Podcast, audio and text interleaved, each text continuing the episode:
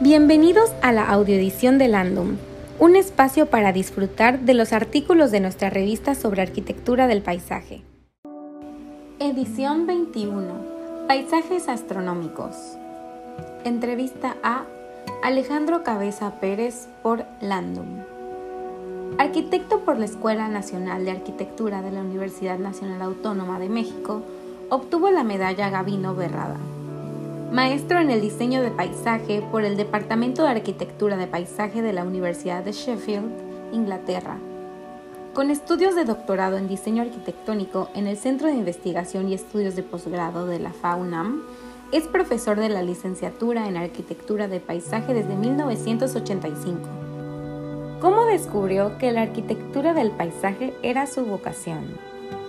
Fue a través de un viaje de campo de ecología organizado por un grupo académico del Instituto de Biología de la UNAM, donde me invitó uno de los miembros y amigo mío, el doctor en ciencias Carlos Vázquez Yáñez, ya fallecido, a la estación biológica de los Tuxtlas de la UNAM en Veracruz. En aquel momento recién me había recibido en la Facultad de Arquitectura en 1979. Al interior de la estación biológica empecé a escuchar un nuevo lenguaje académico científico relacionado con el ecosistema de la reserva, la selva alta perennifolia, lo que significó para mí un descubrimiento parcial del mundo natural y de sus principios de diseño, como lo pude traducir con mi antecedente educativo en arquitectura. Una cámara, único instrumento que llevaba, me permitió concentrar la atención y desarrollar un sentido de observación sobre aspectos relacionados con los procesos naturales que dan lugar a la presencia de un ecosistema.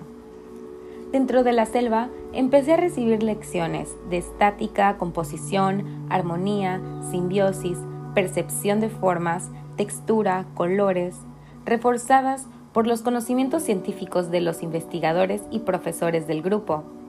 Una fusión entre lenguaje arquitectónico y científico. Por otro lado, pude tener conciencia de la progresiva desaparición de reservas naturales ante la problemática social y económica del país en pro del supuesto progreso, con el resultado de seguir atentando contra una naturaleza heredada que cada día disminuye de forma alarmante. De manera simultánea, había recibido el ofrecimiento de una beca crédito por parte de CONACIT para estudios en el extranjero que me hizo pensar en aprovecharla para estudios de maestría en una disciplina que pudiera fusionar un enfoque biológico científico con otro relacionado con el diseño arquitectónico la respuesta fue arquitectura de paisaje. ¿Cuál ha sido el mayor reto en su trayectoria profesional?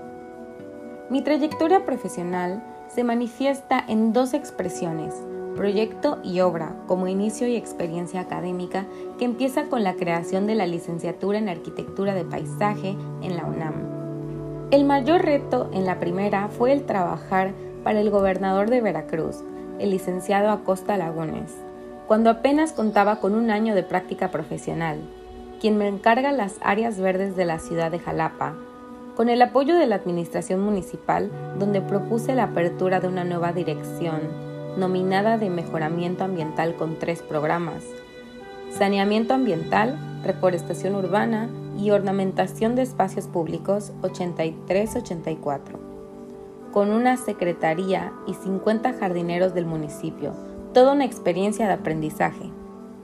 El mayor reto en la segunda es haber dado la primera clase de paisaje en la apertura de la licenciatura el 4 de noviembre de 1985 sin experiencia previa. Ahora lo pienso como un atrevimiento emotivo sin preparación que solo se compensa con la inmensa satisfacción de ver concretado un proyecto académico tan relevante, con la esperanza de formar futuras generaciones de licenciados en arquitectura de paisaje que posicionarán a la disciplina a la altura de cualquier otra.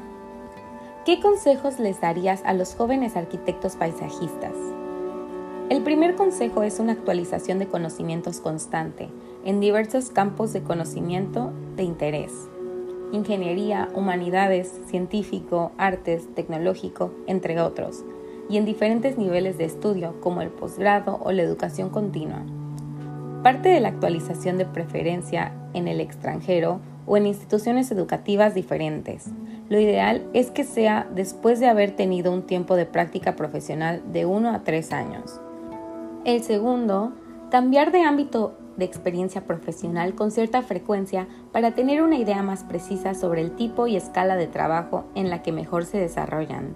La profesión ofrece una diversidad de especializaciones que en nuestro país aún no se desarrollan, por lo que es aconsejable lograr la adquisición de una especialización que asegure el manejo de conocimientos profundos sobre una temática. Finalmente, tratar en la medida de lo factible trabajar al interior de grupos interdisciplinarios a lo largo del proceso de diseño del paisaje en la ejecución de proyectos. ¿Qué acciones podemos implementar en nuestros hogares para fomentar la conservación, el cuidado y el respeto a la naturaleza a futuras generaciones? En primer lugar, un cambio de actitud y adquisición de conciencia sobre el sitio en el que habitamos, es decir, tener conocimiento del pasado y presente natural y cultural del emplazamiento de la vivienda. Sobre qué paisaje habitamos, cuál es su pasado, presente y cómo podemos prever su futuro. Podemos recuperar algunos de los elementos que lo han transformado, como el suelo, agua, vegetación, rocas, entre otros.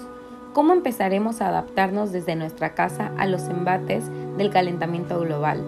empezando por ahorrar recursos en el uso del agua y otros insumos a través del cambio de hábitos de consumo, por ejemplo. Actualmente, ¿cuál es el mayor reto que enfrenta la población en relación al medio ambiente?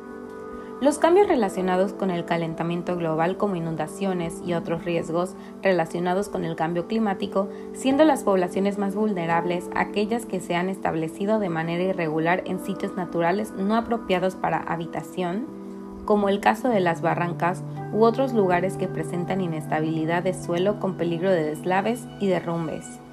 Por otro lado, las zonas urbanas han desplazado a poblaciones rurales.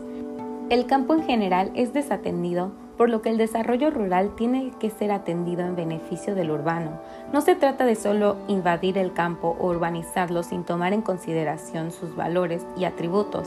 En el ámbito rural se encuentran paisajes patrimoniales que deben respetarse y conservarse ante una actitud de destrucción del legado rural.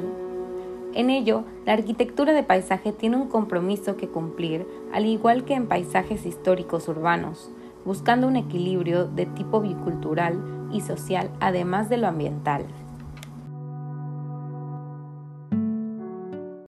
Gracias por escucharnos. Los invitamos a leer más en www.landum.com.